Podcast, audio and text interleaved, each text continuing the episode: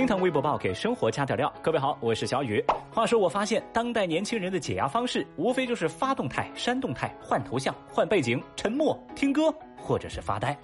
现在啊，你们可以加一项了，那就是听听堂微博报哦。微博三百四十七万人关注，打电竞也属于就业。日前，多个地方教育主管部门和高校网站公布了教育部办公厅关于严格核查2020届高校毕业生就业数据的通知。通知明晰了高校毕业生就业统计指标。新的高校毕业生就业统计相关指标的最大亮点就是自主创业和自由职业两个方面。自主创业的范围加入了开设网店，而自由职业的范围则加入了互联网营销工作者、公众号博主、电子竞技工作者。那这件事情在微博上引发了网友们的广泛讨论。有人说，那些不招人待见的副业终于转正了，这也算是拓宽了毕业生的就业渠道。同时呢，微信官方都在微博上说了，微信平台上超过两千万的公众号也算是转正成功了。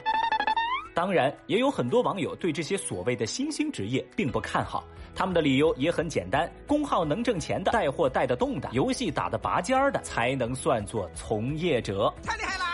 那这一次就业统计指标的变化呢，瞬间让小雨都有了画面感。你想象一下，当学校开始统计学生就业情况的时候，场面应该是这样的：学校问同学：“你有微博账号吗？”“有啊。”“好的，毕业去向自媒体，统计完毕。”下一个，喂，能不能别想这些奇怪的东西啊？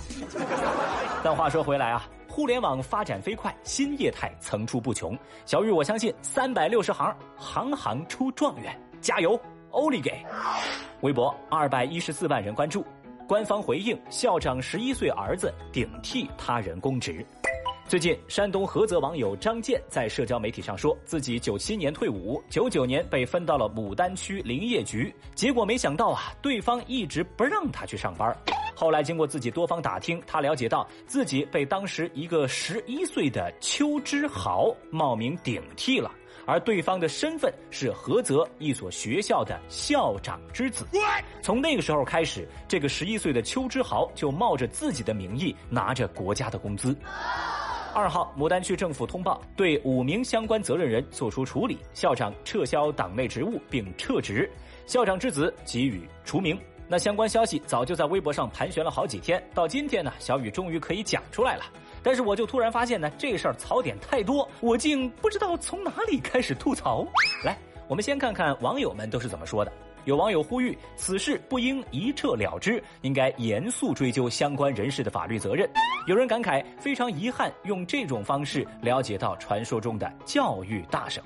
Oh no！那小雨我就寻思哈，或许是顶替读书太苦太累，直接顶替领工资，简直是技高一筹啊！我真是大写的福气呀！我怎么就管不住这手呢？微博一百七十七万人关注。女子飙青藏高原致脑动脉瘤破裂，说大连的张女士平时唱歌飙高音呢，那是拿手好戏。最近她和朋友聚餐，就唱起了自己的保留曲目《青藏高原》。但唱到最高音的时候，他突感头疼欲裂，还伴有恶心和呕吐的症状。后来经送医检查，张女士蛛网膜下腔出血，原因呢是一个直径二点五毫米大小的脑动脉瘤因飙高音而破裂。医生说啊，唱高音对脑部冲击很大，建议张女士今后唱一些舒缓的歌曲就行了。飙高音把自己飙到医院，张女士那是真的飙。有围观的微博网友表示：“你这下子是救了嗓子，疼了脑子，唱歌呀还是量力而为吧。”有人则调侃说：“啊，这就告诉我们，练嘶吼功之前要练铁头功。”哦，在小雨我看来啊，这都是飙高音而引发的事故。别人唱歌要钱，张女士你唱歌要命啊，要的还是你自己的命。这故事就说明了一个道理：选择一首适合自己的歌是有多么的重要。其实呢，不只是歌曲，选一款适合自己的饮料也很重要啊。小暑过后，三伏天将至，这么热的天，最适合喝什么饮料呢？我相信很多人都会把奶茶和碳酸饮料抬出来，但这些饮品喝起来快乐是真的，但长在身上的肉也是真的呀。Oh no！所以在减肥路上走的九曲十八弯的小雨要告诉大家，肥宅快乐水带来的快乐只是一时的，要想真正在夏天没有负担又有滋味，那还得是各种口味的咖啡。在此为大家强推一款日本进口咖啡。于田川咖啡作为日本株式会社 CICT 的自由咖啡品牌，于田川在秉承了日本传统挂耳咖啡工艺的同时，还吸纳了来自埃塞俄比亚、巴西、哥伦比亚等优质咖啡豆，为大家提供摩卡、乞力马扎罗、曼特宁、意式等五种口味的咖啡。而要说到夏天减肥提神的必备，那还得是于田川家的日本进口挂耳特浓意式曼特宁纯黑咖啡。我的妈呀，这个名字太长了吧！反正呢，小雨已经帮大家喝过了，整体呢香味浓，炭烧味和果味略重，酸味和涩味呢回口不多。如果您是香浓型黑咖啡的爱好者，千万不要错过这一款产品。现在您可以通过厅堂 FM 的小店购买，享受厅堂 FM 十元优惠券，原价三十五块钱十包，现价二十五块钱，轻松拿走。日本进口挂耳咖啡，还等什么呢？赶紧下单呗！微博一百一十四万人关注，卖掉孩子高考准考证。今天高考就正式拉开帷幕了，这一年一度的高考必备环节丢准考证，它又准时上演了。说在七月五号这天，湖北襄阳一考生家长周女士在自家的家门口，把孩子和其他同学仨人夹在书本内的高考准考证当做废品卖给了一个收废品的男子。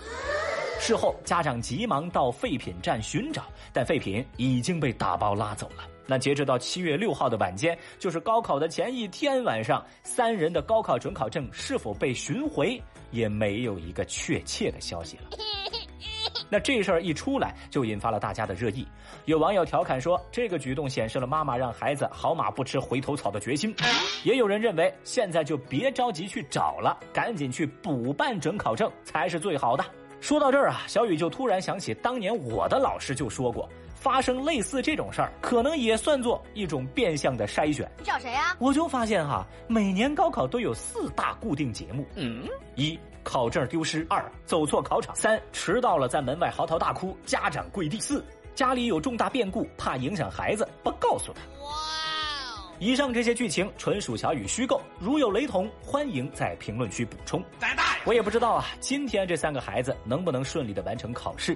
最后还是要温馨提示：高考尚未结束，成绩也没下来，请各位同学和家长别着急忙慌的搞一堆骚操作。就小雨我的经验来看，高考完了以后，很多商家啊会推出凭准考证享优惠的活动，所以准考证啊千万别撕喽，书呢也别卖了，更别撕了，万一你要复读呢？啊，当然哈，我还是希望大家能够顺利通过考试。最后也祝愿所有考生。考的都会，蒙的都对，加油，欧利给！好了，以上就是今日份厅堂微博报，拜拜。